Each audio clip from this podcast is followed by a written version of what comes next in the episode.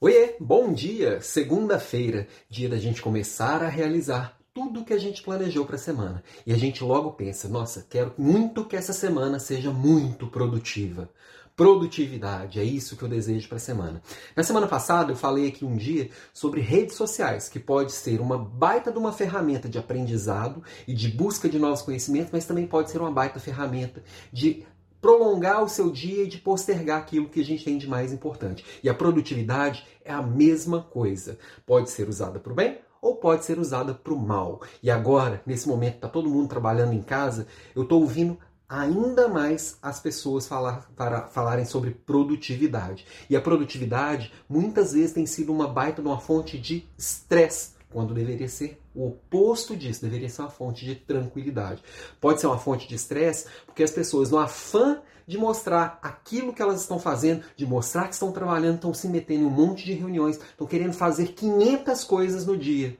E às vezes produtividade não é isso, é o oposto disso. É você saber escolher quais são as coisas que você vai fazer no dia, porque elas são mais importantes. E aí você vai focar no que importa. E aí, se você vai focar no que importa, você vai focar também na sua família, você vai também focar no cuidado com o seu corpo, você vai focar no cuidado com a sua mente, porque você vai focar no que importa. E produtividade é isso.